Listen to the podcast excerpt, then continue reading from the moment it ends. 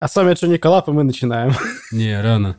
А чё, кстати, этот, презентацию смотреть будете? Не, Вообще похуй. Похуй. доверюсь твоим инстинктам. Сука, серьезно? А, я показывал, наверное, лежак. Для, для кота покупал. Ты лучше свой стояк покажи. Всем привет, это Джонни Коллаб. Скучали? Я нет, потому что, блядь, я заебался редачить предыдущий выпуск. Надеюсь, этот выпуск придется редачить меньше. А, всем здорово, а вы еще херачить видеоверсию. Всем привет, а мне пиздеть не мешки ворочать. Мы, мы пишем следующий выпуск, а Тимур, блядь, еще предыдущий видеоверсию не ебанул. Вот так вот у нас конвейер, блядь, мы скатились, э, Ubisoft на минималках. Сегодня, на самом деле, я надеюсь, мы закончим побыстрее, более адекватно, более сжато. Сегодня все выскажем. В общем, начнем, начнем а, с Никиты. Погнали. А, Я расскажу, да, поговорим о наушниках, а, почему как бы я вкатываюсь с этой темой. Потому что мне из Латвии привезли Sony VH1000XM5.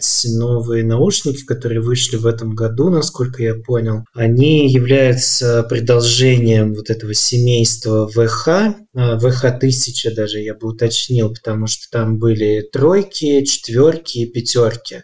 Вот, у меня были четверки, предыдущие наушники, вот, и сейчас у меня пятерки. Еще до четверок у меня была а, линейка, которая существовала до тысячной, это VHH 900N. Вот, были такие наушники.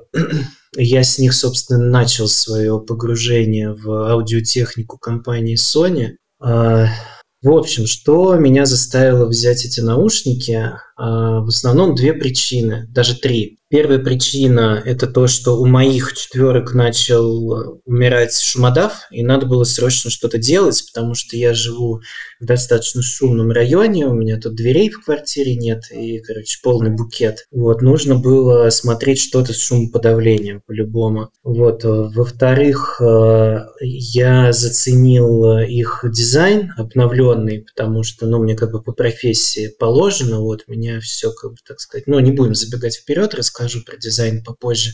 Вот. И третье, ну, помимо того, что просто в моих наушниках э, умер шумодав, э, Sony себя позиционирует, и люди, в общем-то, которые записывают на них обзоры, позиционируют шумоподавление Sony как одно из лучших. Вот, поэтому выбор пал на них. А о самой а, сути наушников.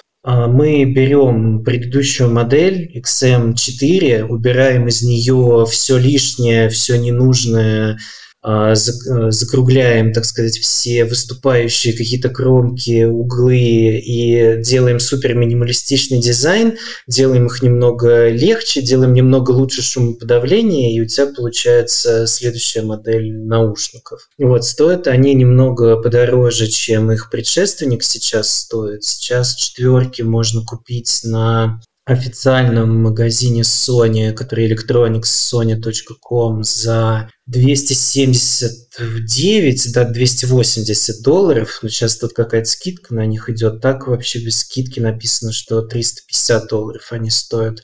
Вот, но можно найти дешевле, я полагаю. Вот новые наушники стоят э, 400 долларов. Естественно, никаких скидок на них нет. Вот, давайте поговорим, собственно, о продукте, о его качестве. Я постараюсь сравнить вот с э, предыдущими наушниками тоже от Sony. Вот, начнем э, с того, собственно, будем честны, э, что больше всего продает продукт. Это его подача, его дизайн, какой-то там слоган, маркетинг, какое-то громкое заявление. Перейдем к дизайну. Э, Дизайн у меня лично, как у промышленного дизайнера профессионального с шестилетним стажем, как бы у меня никаких э, претензий нет, даже, может, и больше, чем шесть. Не читал, если честно. Я считаю, что они развились э, хорошо и красиво по сравнению с предыдущими моделями, особенно по сравнению там с какими-нибудь тройками. Э, очень все хорошо. Но, например, э, VHH900N, которые у меня были, вот мне по дизайну тоже нравится. Но последняя версия, новая XM5, она наиболее минималистичная. На ней меньше всего швов, люфтов, непонятных каких-то искривлений. Вот, они подойдут вам практически под любой лук и под любые задачи, то есть с ними реально не стыдно там на улицу выйти.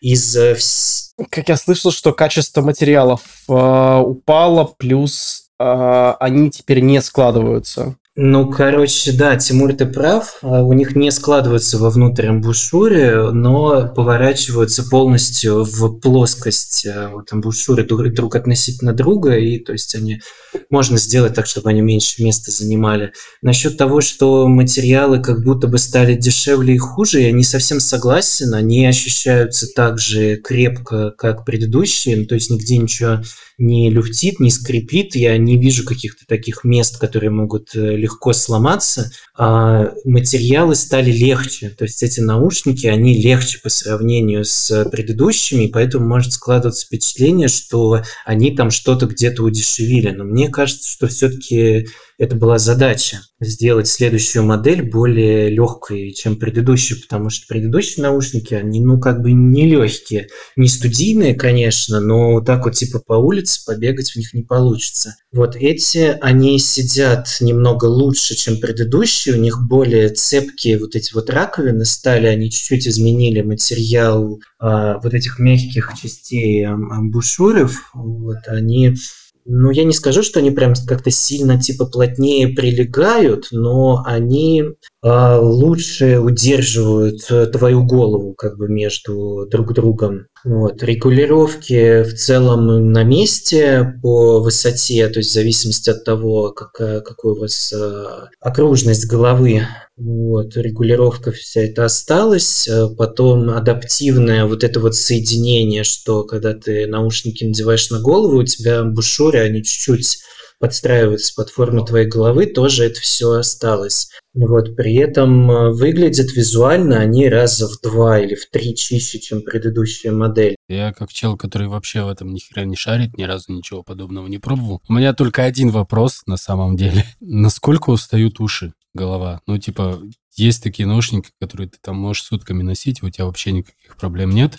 Я сейчас не про капли, я сейчас про полноразмерные. А есть такие, которые вроде, блядь, они и дороже, вроде и по пище, вроде и по, ну, в смысле, сам материал, подороже. Но, блядь, ты час проносил, и уже все, пиздец. А, а, они прям тянут вниз твои уши, прям... Ну смотри, а, мне довольно тяжело судить, потому что когда я купил себе первый Sony VHH900N, я начал носить наушники не снимая начиная с той модели. Вот, и поэтому у меня однозначно голова уже привыкла, то есть я целыми днями сижу в наушниках. Но что могу попробовать сказать объективно, они не касаются твоих ушей. То есть э, у тебя амбушюр, вот этот мягкий, он твое ухо полностью обхватывает. То есть твое ухо находится в центре, и к самому уху ничего не прилегает. Вот, и мне кажется, это работает как бы в плюс, потому что, ну, у тебя не будет, не будут болеть хрящи, у тебя не будет там запотевать за ухом, потому что твое ухо, оно не прижато. Вот, что касается комфорта дыхания, вот для кожи, там, если жарко, то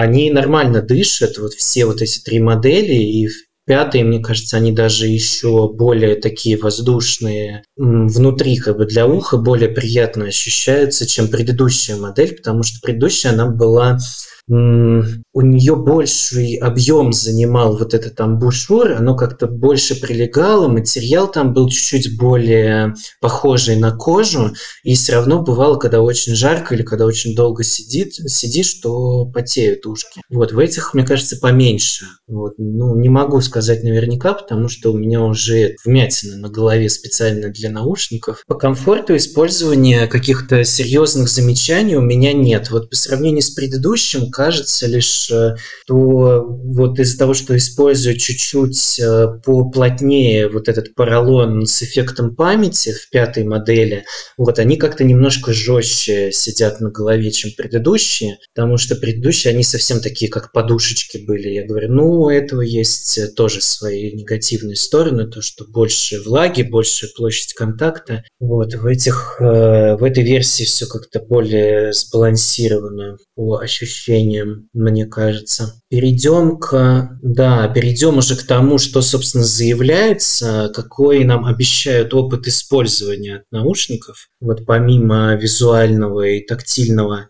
Тактильный опыт, кстати, очень приятный. Вот э, еще раз возвращаясь к материалам, они все такие, ну, то есть это не софт-тач, это очень э, приятное такое слегка шагреневое покрытие, которое очень дорого смотрится, очень приятно ощущается в руках. И, собственно, каждый узел, он сделан вот э, с каким-то акцентом тактильным и визуальным по материалам имеется в виду. То есть здесь нет а, узлов а, в конструкции, сделанных из чего попало. То есть в целом все очень хорошо собрано и подобрано. Материалы, фактуры, текстуры друг к другу. Вот, по звуку и по шумоподавлению.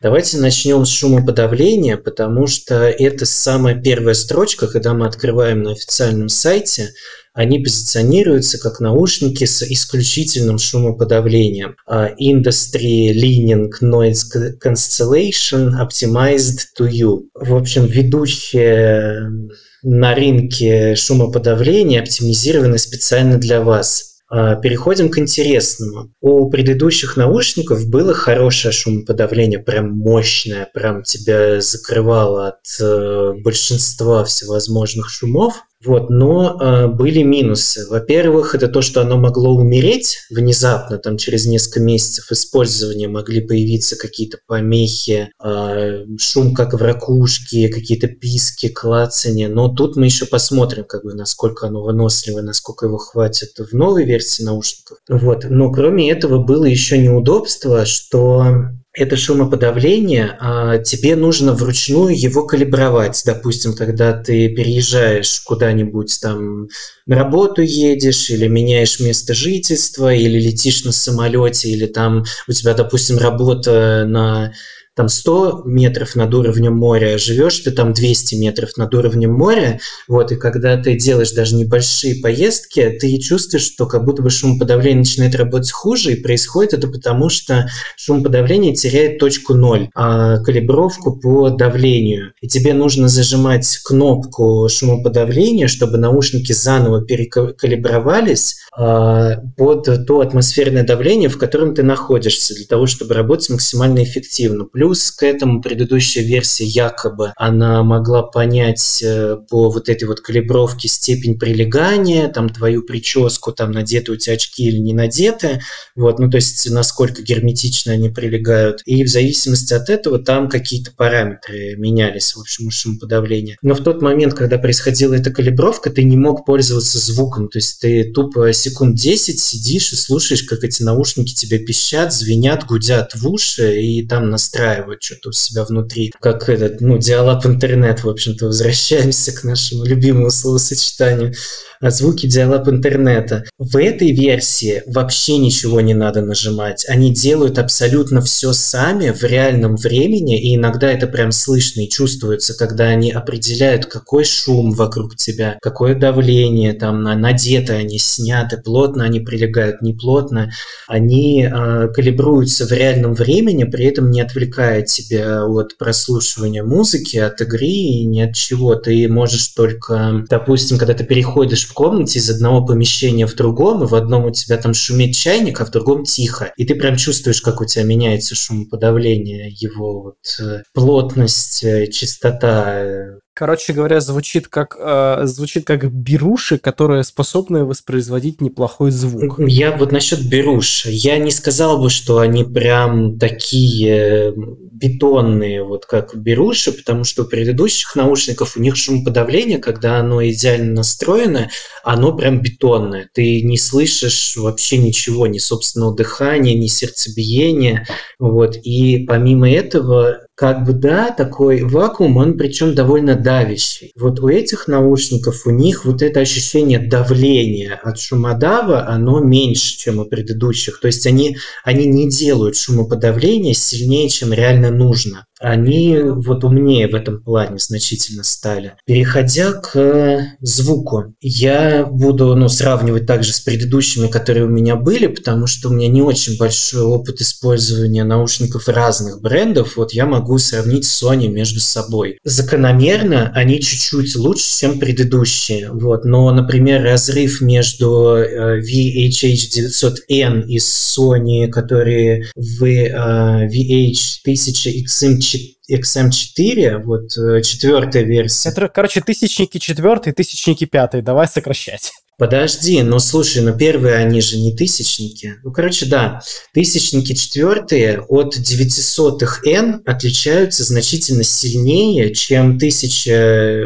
тысячники четвертые от тысячников пятых. Вот пятые от четвертых отключ... отличаются в основном а, тем, что у них стало менее окрашенное звучание. У четверок у них а, была окраска в тягучесть, в бас немножечко. Вот, но при этом терялась а, детализация средних частот. Вот, насчет того, чтобы прям терялись верха, не скажу, но средние частоты, они немножко такие, как а, под одеялом были. Вот, в этих а, наушниках усилили Э, средние частоты, то есть э, у тебя звук э, получается более сбалансированный, и вот при этом из-за того, что я, ну я догадываюсь, почему у них получилось это сделать, потому что они уменьшили диаметр э, этих драйверов. Э, да, они уменьшили диаметр драйверов, от этого выиграли средние частоты, в них стало больше силы. Вот, но низкие частоты, они стали менее такими полными и насыщенными. Ну, звучит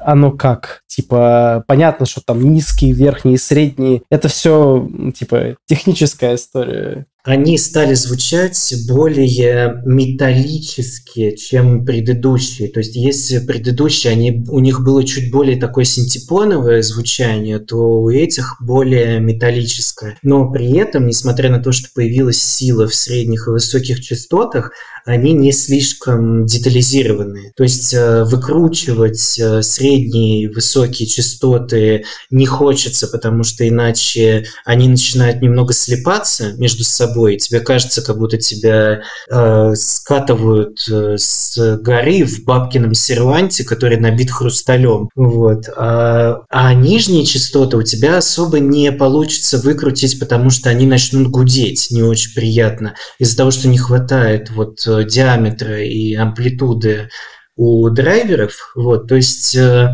э, что касается настройки, вот того, под какую музыку они подойдут, они подойдут про, под э, клубняк, под, под электро, под э, попсу, естественно, может быть, под хип-хоп какие-то определенные там вещи они подойдут хорошо под э, гитары, инструменталы, кантри. Вот, то есть такие композиции, в которых э, все примерно сбалансировано. Но если мы будем говорить про металл, допустим, где все держится на кардане, там, на нижних частотах и на верхних, на тарелках, то они под такую музыку, наверное, не очень подойдут, вот, потому что выкрутить особо там ничего не получится, иначе, ну, как бы немножко сумбурное звучание будет получаться. Вот, а на нулях они просто будут немного не дотягивать такую вот контрастную музыку с большим частотным разрывом между инструментами. Вот если мы берем электронику,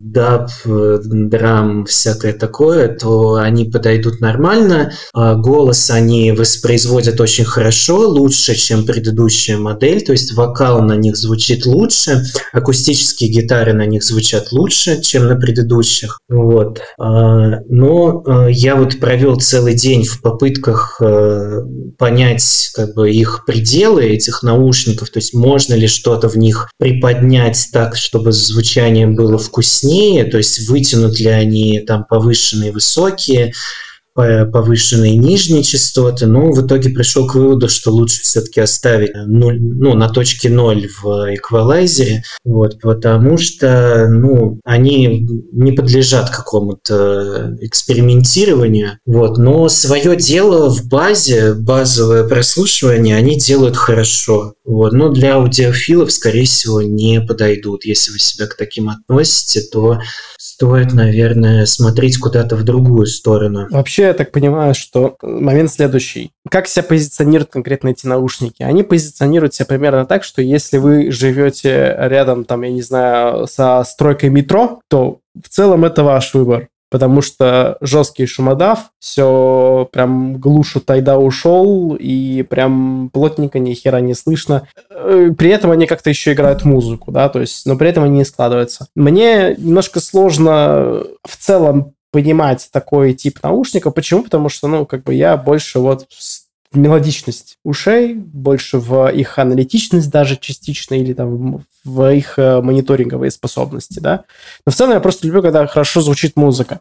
И когда выводится на первый план шумодав, как бы есть одна простая истина, что довольно просто хорошо сделанные наушники, а, когда вы их одеваете себе на уши, они уже должны создавать, э, должны вам давать настолько хорошую посадку, чтобы у вас создавалась уже приличная пассивная звукоизоляция. И, наверное, тысячники — это вот как раз-таки выбор там для самолетов, для каких-то вот серьезных сценариев. Те, кто для тех людей, кто не может переносить шумы, но кому нужна при этом музычка. Хотя, честно говоря, если даже просто не включать ну, то есть даже если просто будет какой-то средненький шумодав и включить музыку, то уже, мне кажется, ничего не будет слышно. Все это нужно прям... Частично соглашусь, но я вот постарался бы больше реализма сохранить э, в оценке, потому что, смотри, а ты прав, что действительно это наушники, у которых шумоподавление на первом месте, и оно реально хорошее, оно не хуже, чем у предыдущих. В этой версии они еще добавили даже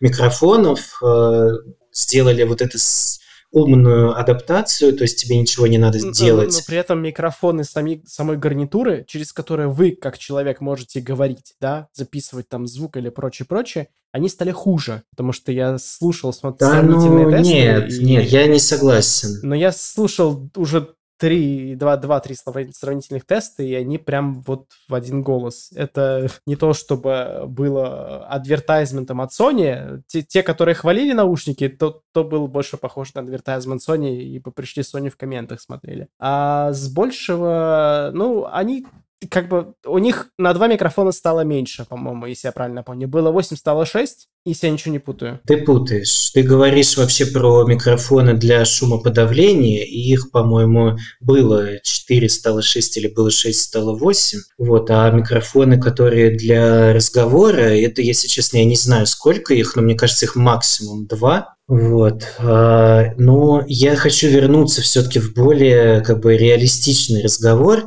Ну, то есть эти наушники и их микрофоны встроенные, их хватит для того, чтобы говорить по телефону. Эти наушники, они не, не могут быть использованы для, например, игры с друганами через Discord, вот, просто потому что их э, их внутренняя как бы архитектура, их службы не дадут вам это сделать. Когда вы говорите, используя внутренние встроенные микрофоны, кстати, имейте это в виду, когда вы покупаете тысячные соневские наушники для компьютера. Вам нужен будет отдельный микрофон для того, чтобы играть со своими кренделями в свои игрушечки. Вот, потому что когда у них включается встроенный микрофон э, на запись и на разговор, у них переключается воспроизведение на службу головного телефона. И вы теряете очень сильно в качестве звука, потому что звук начинает идти просто по другому протоколу. Вот вообще по другим кодекам, по, по другому принципу. Там пере, пережатое Но звучание. Это касается в целом с... всех наушников, э, я бы сказал. Не всех. Не всех. Есть э, ну, специальные игровые гарнитуры, у которых этот вопрос решен. Но так как э, эти ну, наушники, там они там а собственно...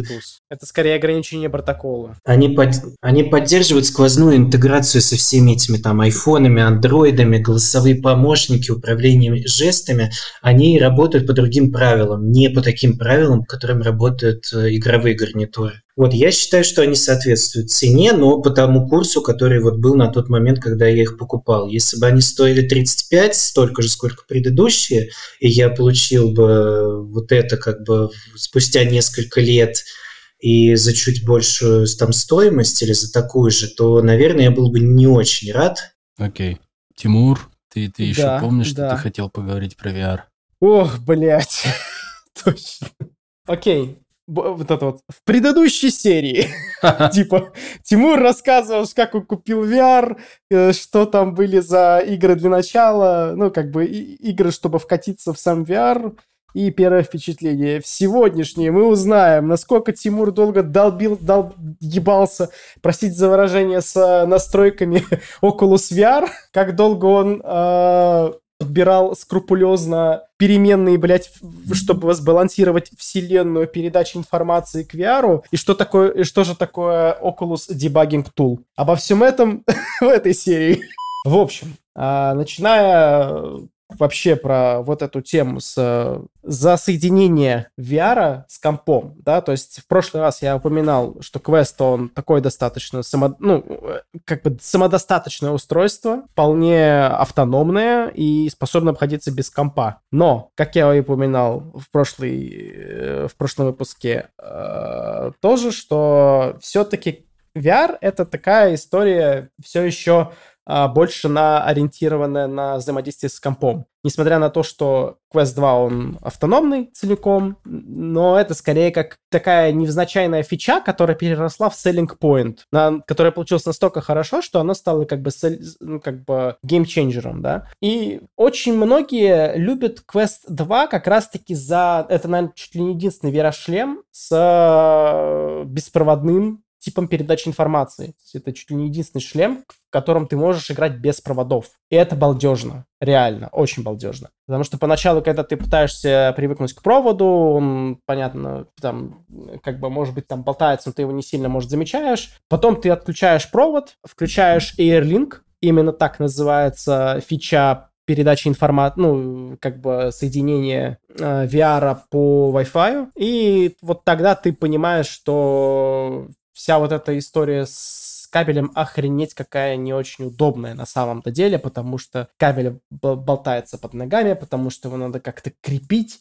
Если тебе некуда крепить, это, например, на съемной хате ты не можешь э, просто закрепить там его на потолке, то все, давай как бы, ну, было приятно это пообщаться, вся херня. Ну вот. А здесь уже врывается как раз-таки AirLink и говорит, ща, ща покажу, как надо и в целом показывает, потому что использовать AirLink реально очень приятно, потому что ты не ограничен кабелем, ты спокойно передвигаешься, спокойно размахиваешь. Если ты хочешь положить э, VR куда-нибудь, ну, как бы квест куда-нибудь, тебе не нужно беспокоиться о длине кабеля, как минимум. Вот. Из минусов, да, может быть чуть меньше пропускная способность и не заряжается шлем во время как бы сессии, да, игровой, что в целом как бы сказывается на время сессии. Но тут уже больше вопрос к тому, как долго вы готовы вообще в VR играть. Это уже немножко другая тема. Можно, пока мы далеко не ушли от AirLink, у меня есть пара вопросов. Первое – это насколько сильно страдает качество при Wi-Fi протоколе. Вот. А второй вопрос – это есть ли какие-то особые требования к роутеру, к Wi-Fi инфраструктуре домашней? Вот очень хорошие вопросы. И на первый вопрос я отвечу чуть позже. Ты поймешь, э, а, все-таки это, ну, если я выделил под эту целую тему, значит, там реально есть о чем рассказать в плане качества. А в плане второго, что да, эм, есть некоторые минимальные требования, и хорошо бы, чтобы вообще Wi-Fi был там 5 ГГц. В идеале теоретическая пропускная способность пускай будет там 1300 э, мегабит в 5 гигагерцовом диапазоне, и этого, по идее, достаточно. То есть э, вам нужно понимать, что вы устраиваете связь между локально, как между своим компом, ноутбуком. Хорошо бы, ну, то есть компьютером слэш ноутбуком, не суть важно. Э, лучше все-таки подключать по кабелю, как у меня это сделано, чтобы не создавать двойную нагрузку на... Чтобы не создавать, короче говоря, проблему, чтобы не создавать доп. нагрузку на Wi-Fi чип уже непосредственно ноутбука. То есть он может стать уже викпоинтом, точнее, ботлнеком, а не, собственно, VR-овский, а не квестовый этот чип. А, в плане требований, вот так, как я сказал, то есть 5 ГГц в принципе должно хватать. 5 ГГц Wi-Fi. Еще тогда вопрос один а насчет э, latency, насчет задержки. Ты почти ее ощущаешь? Нету, нет? Нету. Ее практически нет. А, просто это может очень сильно сказываться на укачивании. Может, если что-то такое есть. Может, но больше скажу так. Имха, мне кажется, если ты в принципе долбишься в 5 ГГц на роутере, то как бы проблем не должно быть с задержкой. Особенно если модем мимошный, ой, роутер мимошный. Это прям совсем уже жир. Ну, пожалуй. Вот у меня как раз мимошный роутер а, с 5 гигагерцами, типа, то есть он такой, как бы, ну, довольно нормальный. Сказать, что он high-end, да нет он не high-end, он просто средний сегмент. Типа такой средний, ну, среднячок, но такой как бы крепкий среднячок. То есть это не дешман там ниже 3000 рублей, да, но как бы э, просто чтобы был хоть какой-то Wi-Fi, да, а что-то уже, что с претензией на качество. То есть э, и его действительно хватает целиком и полностью, чтобы играть в VR без ну, вот реально каких-то вот проблем. А,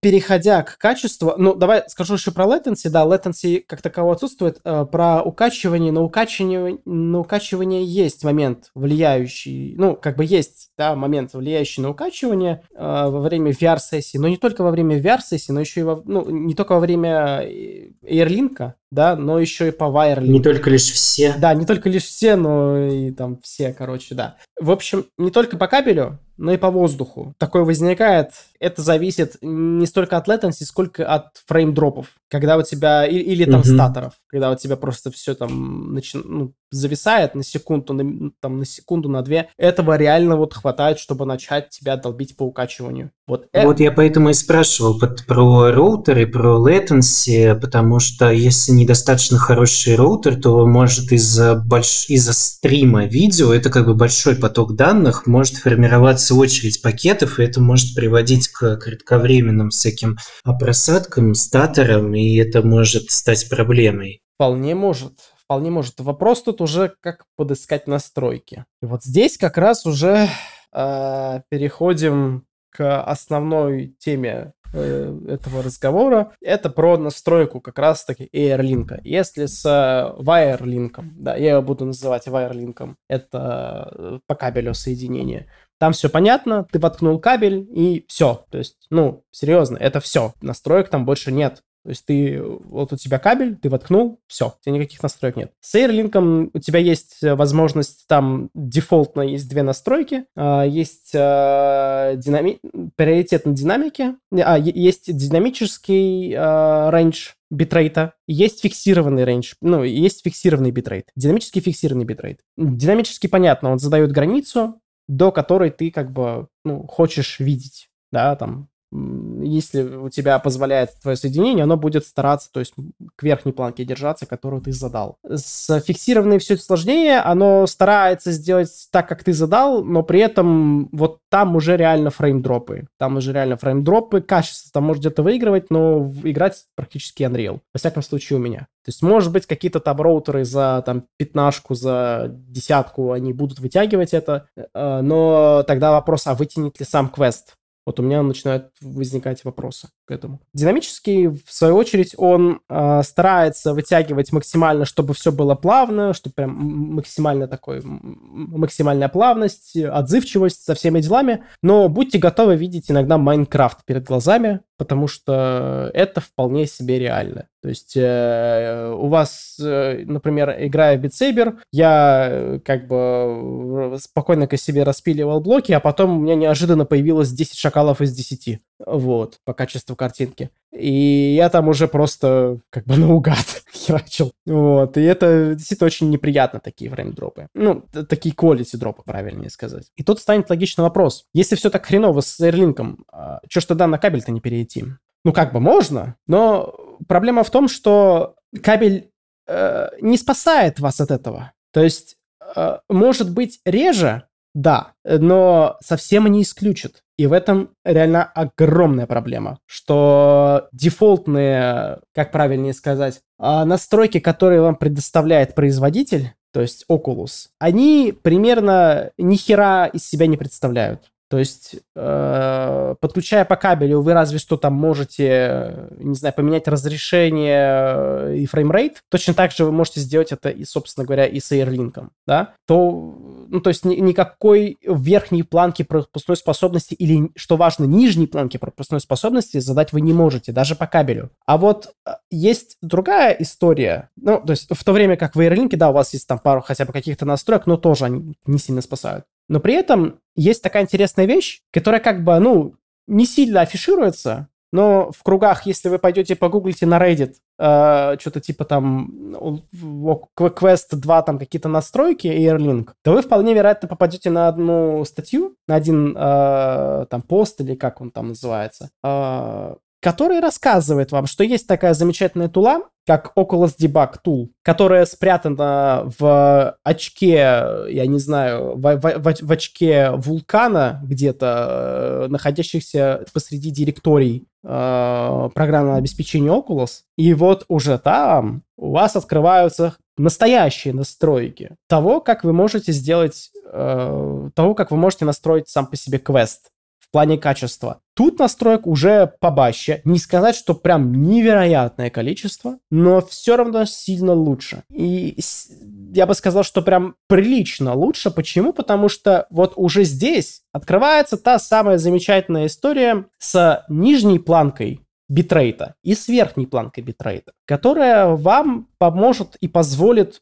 задать какие-то минимальные параметры, минимально приемлемые параметры для вас и для вашего, как бы, ну, то есть для вашей трансляции. Сказать, что это влияет, как бы, на игру, передачу трансляции, помимо качества, да, то есть, может быть, оно, ну, как бы логика в том, что если ты повышаешь качество и повышаешь нижнюю планку качества, логично, что у тебя, ну, как бы, если при, если раньше при динамическом диапазоне у тебя там, я не знаю, ты ставишь 500, 200 там мегабит, и он не справляется, и сейчас ты ставишь 500 э, там мегабит битрейт и там нижнюю планку в 100, логично, что у тебя, ну, возрастет нагрузка, да, то есть как бы и вряд ли что-то улучшится. А вот ни хрена а вот улучшается. И улучшается, потому что закладывалось, э, закладывалось как раз-таки вот этот вот ресурс. Не совсем понятно, почему он так запрятан. Не совсем понятно, почему он, почему Oculus не оповещают о том, что, эй, ребята, вы здесь можете там как-то сильно круче сделать. И почему нету официально настройки там сильно больше, раз, ну, сильно больше поставить битрейт. Потому что просто чуть-чуть подшаманив вот буквально чуть-чуть подшаманив в этом Oculus Debugging Tool, вы повышаете просто многократно качество и стабильность э, соединения и трансляции. Я не знаю, как это работает но это работает. Я думаю, очевидно, почему запрятано, потому что пиндосские разрабы хотели помучить русских геймеров. Вот, но если серьезно, скорее всего, просто в софте Oculus прошит запас механизм сейф-дропа, то есть он тебя дропает качество картинки гораздо сильнее, чем надо для того, чтобы сохранить э, latency и плотность кадров. Так ведь это не спасает. Так ведь это не спасает. А когда ты ограничиваешь качество, то ты жертвуешь типа latency в пользу качества кадров вот в Мам, пике дисфункции. Я бы с тобой совершенно был согласен, если бы это так и работало. Но это так не работает я, я, я доношу одну простую мысль, резюмируя монолог там 10-минутной, 20-минутной длительности, что Oculus Debug Tool с настройками и требованиями выше дает тебе более целостную, плавную, четкую и отзывчивую производительность, да, то есть, ну, более четкую трансляцию, более плавную, без фреймдропов, без всего вот этого, чем стандартные настройки Oculus. Со стандартными настройками Oculus ты страдаешь, реально страдаешь у тебя хрен, у тебя фреймдропы, у тебя э, там, я не знаю, latency может, у тебя может быть Майнкрафт в любую минуту случиться, и ты реально с этим страдаешь. Поставив просто один раз Oculus Debug Tool, выставив хотя бы даже минимальные настройки, ты от всего этого избавляешься магическим образом. И этого просто не появляется. Любопытно. Вот, и это вот... Ну, есть версия, что этот debug tool, он изменяет какие-то вот коренные алгоритмы, скорее по всего, которым Oculus всего. Э, оптимизирует картинку. Вот, скорее всего, он по каким-то другим, а, другим способам оптимизацию проводит и помогает тебе сохранить, в общем, шакалистость 0 э, из 10. Да, да, да. Он выставляет шакалов э, на... Он, он просто прогоняет шакалов каким-то образом. Типа, и... Не знаю, любопытно, но попахивает немножко хождением с лозой. То, может быть, просто это череда совпадений, вот без какой-то серьезной экспертизы. Да, но я говорю, была бы это... Вот я почему и говорю, что это реально удивительно. Вот необъяснимо, блядь, но факт что дефолтные настройки Oculus руинят, реально руинят твой experience, в то время как есть Oculus Debug Tool, который ты выставляешь просто вот чуть-чуть маломальский, адекват, ну, даже минимальные настройки, и у тебя моментально все зашибись. Вот просто моментально. И даже если ты думал, что у тебя Wi-Fi просто отваливается, не выдерживает и прочее, ты вдруг неожиданно выясняешь, что он, оказывается, ни хрена себе на что способен. И вообще без каких-либо проблем. Вот Интересно. Ну, знаешь, в любом случае, мне кажется, что отказ от проводов в VR – это в любом случае будущее, и, возможно, это просто такой шероховатый первый там, шаг к этому. Возможность играть в VR без провода, она по-любому много… Ну, это большой выигрыш. Да, а ты затронул важную тему, что это экспериментально, это первый шажок, и действительно AirLink помечен как экспериментальная функция в самом э, квесте. То есть это, она помечена как экспериментальная функция. Они, скорее всего, квест, выпуская квест, они говорили, типа, мол, при, примерно такое, что вот у нас есть две охрененные фичи, вот просто стокшибательные. Но как бы мы их сделали маломальский, адекват. Но за качество дальше мы это сопортить как бы, ну, не можем, нам надо что-то там дальше делать. То есть, ну, как бы вот вам дебаг тул, ребят, дальше сами. И комьюнити такое, да не вопрос, сейчас все сделаем. И, блядь, сделала. И вы просто, вы там просто тысячу настроек, ты, ну, типа тысячу стапов ты можешь найти, имеется в виду конфигурации под какие-то конкретные железа. И все у тебя отлично, и все замечательно. И типа, и все радуются, все играют, всем все классно. И это охрененно. То есть и... Мое ощущение как будто бы такое, что если вы хотите на серьезе играть э, по беспроводному подключению, то лучше чуть-чуть подождите, там годик-другой еще. Если у вас нет сил и времени заниматься бубнами, в целом, в целом работает и сейчас. Ну, так понимаешь, в чем суть? Я бы понял, если бы это было э, применимо только к беспроводному подключению. А фишка в том, что этот Oculus Debug Tool решает проблемы, блядь, и по кабелю. И вот как ты это объяснишь? Да хуй его знает. Откровенно ну, говоря. Проклятые пиндосы, Проклятые, очевидно. Да, да, да. Действительно непонятно. А какого хрена? Ну, серьезно. То есть, э, также есть настройки, те же самые по тому же дебаг тулу ты также можешь классно, конкретно, четко настроить соединение по кабелю, и у тебя также будет в тысячу раз лучше, чем с обычными настройками, чем с дефолтными, со стандартными.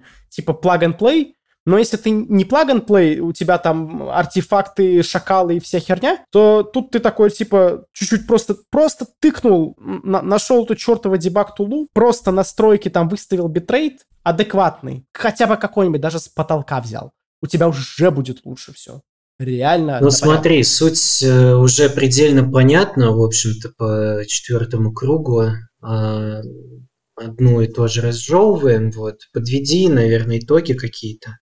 Подводя итог, покупая Quest 2, сразу же идите искать дебаг тулу. Заходите в интернет, спрашиваете Oculus Debug Tool, все, вам выдается, ищите Reddit thread, который вам расскажет, э, какая настройка за что отвечает, и просто будьте счастливы. И даже не пытайтесь использовать вы можете попытаться вначале использовать Quest 2 без вот этих вот э, настроек э, ручных, но это реально страдание, это рандом, полнейший рандом. Лучше все-таки что-то, что-то, к чему комьюнити уже пришло и, и с чем комьюнити уже знакомо и как бы многие проблемы порешало. В общем-то, что услышал я, что если у вас есть силы и время на кастомизацию, на погружение, то покупайте, занимайтесь. Скорее всего, у вас получится что-то хорошее из Там этого получить. Какой-то хороший приемлемый результат. Вот, Тимур тем более говорит, что это не очень сложно.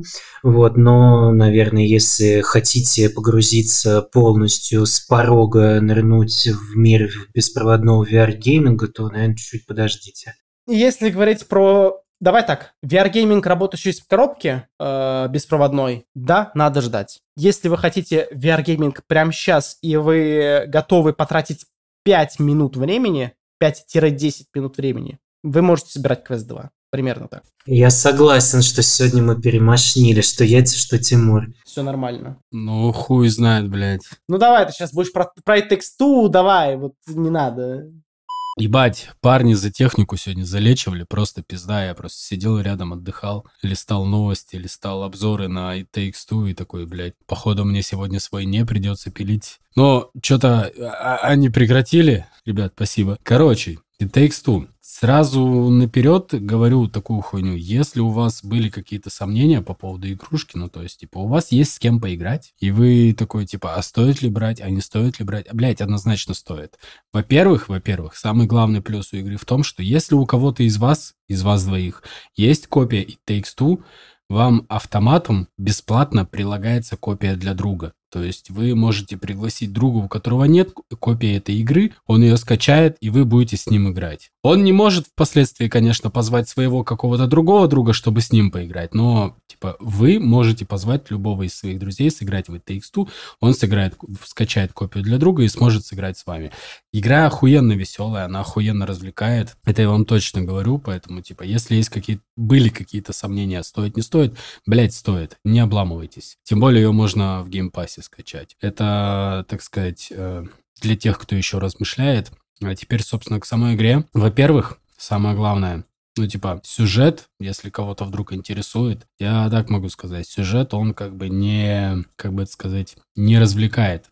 То есть нет такой хуйни глубокой, как в Last of Us, как в Days Gone, как в, я не знаю, там, God of War не такой уж интересный сюжет, ну, сложный чтобы, типа, там, его как пример приводить. В общем, это не сверхзакрученное дерьмо. Все в этой игре, абсолютно все в этой игре заточено под то, чтобы было весело играть, чтобы был фан. А, то есть, блядь, с самого начала ты прешься с того факта, что, типа, родители посрались, хотят развестись, а девочка в печали. То есть, чувствуется какое-то нагнетание дра драмы, но а, оно быстро пропадает Просто потому, что, блядь, девочка плачет на две игрушечные куклы, которые олицетворяют твоих родителей, и дальше ты играешь за эти две куклы. Просто, блядь, две тряпичные куклы. А, а, хотя нет, одна глиняная, вторая вроде деревянная, что ли. По сути, просто две тряпичные куклы. Драма нахуй пропадает. Дальше начинаются типичные, знаешь, такие супружеские склоки, супружеские разборы, но это в перерывах между геймплейными вставками. И геймплей, кстати говоря, вообще не напрягающий. Он, как и, как и все остальное, как я уже говорил в этой игре, оно заточено на развлечение. То есть геймплей не заставляет тебя сидеть,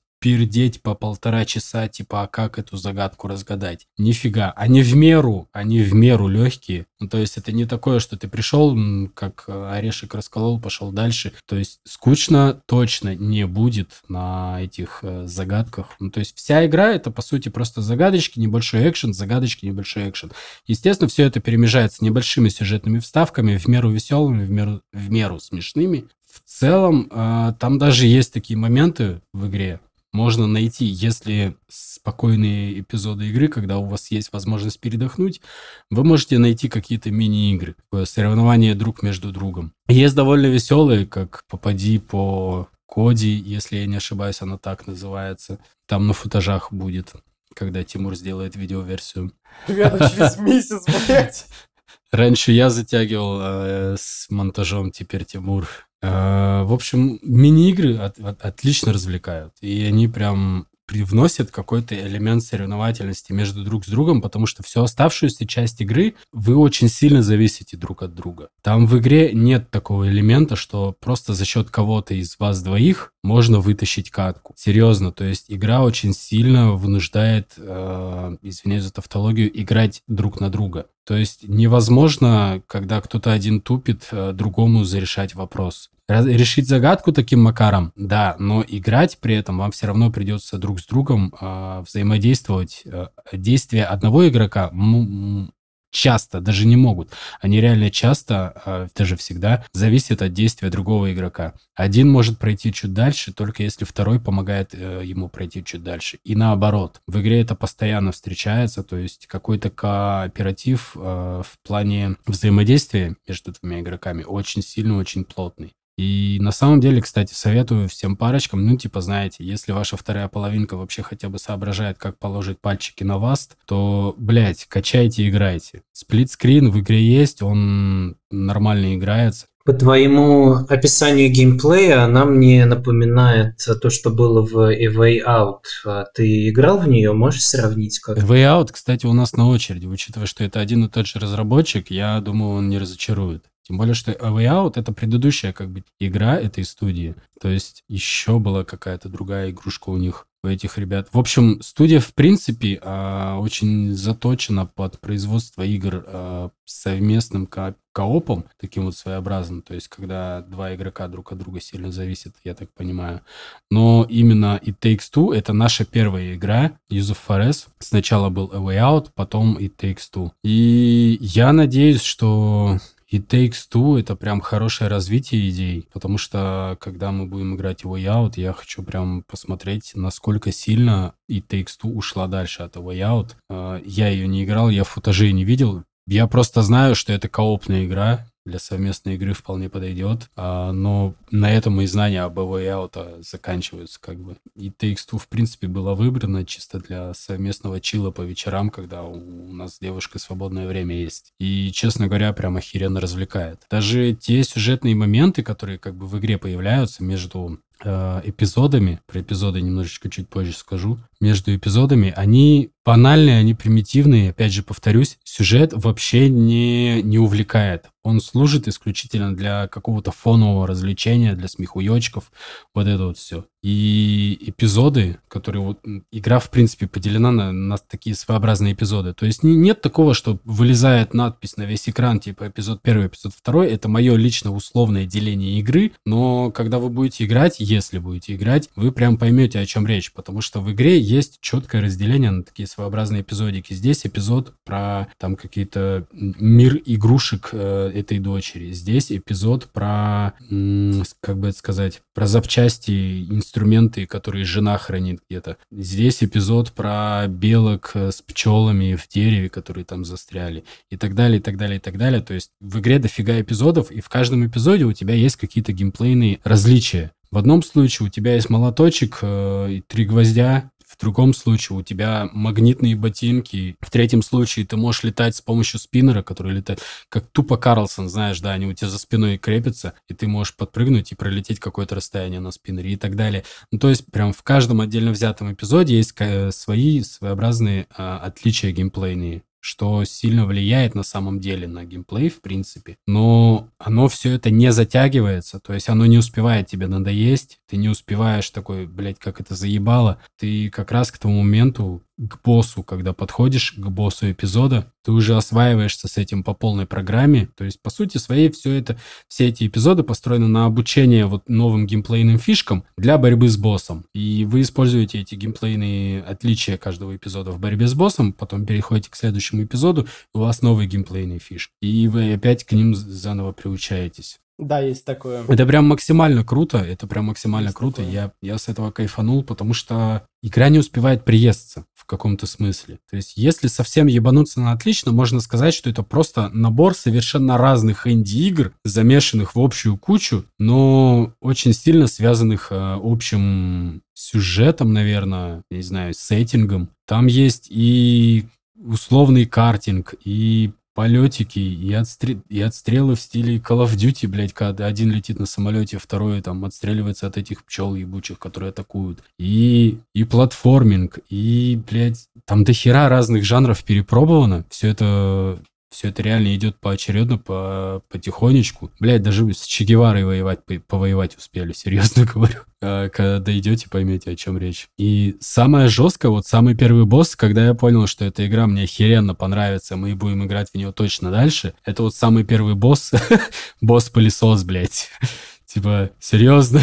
У него ну, типа, тупо туловище, две руки, ну, естественно, это же пылесос, значит, они сильно всасывают что-то в себя, эти две руки. И когда вы доходите до победы над этим боссом, вы как бы его побеждаете тем, что с помощью его же рук э, высасываете ему глаза из глазниц. Звучит жутковато. Чувствуется по твоей истории преемственность э, от предыдущей игры, потому что и Way Out, он тоже такая игра составная из абсолютно разных механик. То есть в одной главе это гонки, в другой главе это стелс, в третьей там Макс Пейн уже вообще какой-то. То есть там абсолютно очень сильно отличаются между собой механики. Это не дает терять интерес к игре, а все это держится очень хорошо сюжетом, оптимальной длины, э, игра оптимальной продолжительности, и каждая глава, она бросает в тебя что-то совершенно новое. Ну, как я уже говорил, Way Out у нас на очереди, мы его пока не играли, но вот по опыту с It Takes точно могу сказать, что игра сбалансирована прям охуенно. Ну, то есть э, тебе не успевают надоесть головоломки, ты уже переходишь к экшену. Тебе не успевает надоесть экшен, ты уже там переходишь к какому-то свободному моменту, когда ты можешь передохнуть, когда ты можешь поиграть в мини-игру какую-то, посоревноваться со своим напарником, с которым ты играешь. Хотя всю дорогу до этого вы играли друг на друга, то есть помогали друг другу, потому что иначе просто не пройти. И когда уже ты в одном, в другом, в третьем аспекте использовал какие-то вот эти вот геймплейные фишки конкретного эпизода, ты уже переходишь к боссу, побеждаешь его с помощью тех навыков, которые наработал, переходишь к следующему эпизоду, и все начинается по новой, при этом это все сбалансировано так, что оно не успевает заебать. Отличный баланс э, геймплея, просто реально кайфово. И, как я уже говорил, все это приправляется такими сюжетными вставками, которые, ну, просто служат для того, чтобы вызвать какой-то кек. И все. В целом, э, типа, вот через эту игру мы открыли для себя юзов Фореса. И я думаю, наверное, A Out совершенно точно, уже, блядь, без вариантов точно будем играть. И, наверное, будем ждать следующую игрушку. Потому что, ну, чисто для двоих, для двух друзей, для парочек, это прям идеально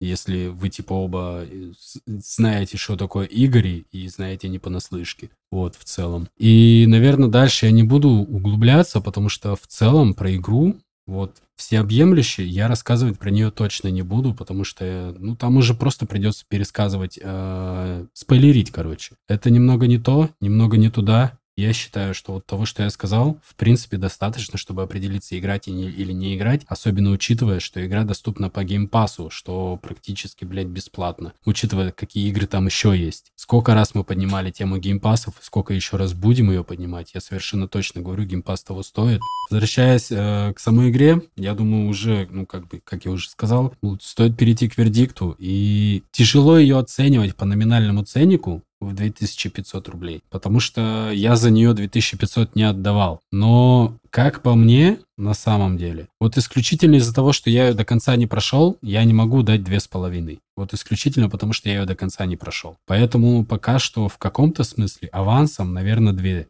две тысячи. А какого хрена? Да, пока так. Но прям она прет на все две, две с половиной. Она прям реально прет на все две с половиной. Если этот темп сохранится до конца, то да, full прайс однозначно. Но пока вот так вот авансом, скажем, на два косаря мы наиграли, это точно. Я серьезно.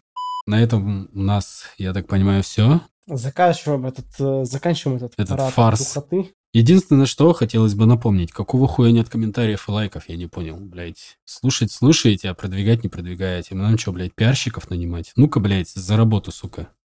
Забегайте, забегайте в ВК и телегу. Я наконец-то, ну, наконец-то, точнее. Короче, я, мы, блядь, да, неважно, мы сделали наконец-то телеграм-канал э, с э, этим. Короче, телеграм-канал э, в виде э, вот самого ченнела, да, то есть где мы будем бродкастить что-то. Э, Джейк Коллаб э, в телеге. Я думаю, что та, так же, как у нас и по совместительству Boosty, как, как неожиданно. С такой же ссылкой, как и Boosty. Да, так что вы знаете, куда нужно заходить. Всем счастливо, всем пока. Пока-пока. Всем пока.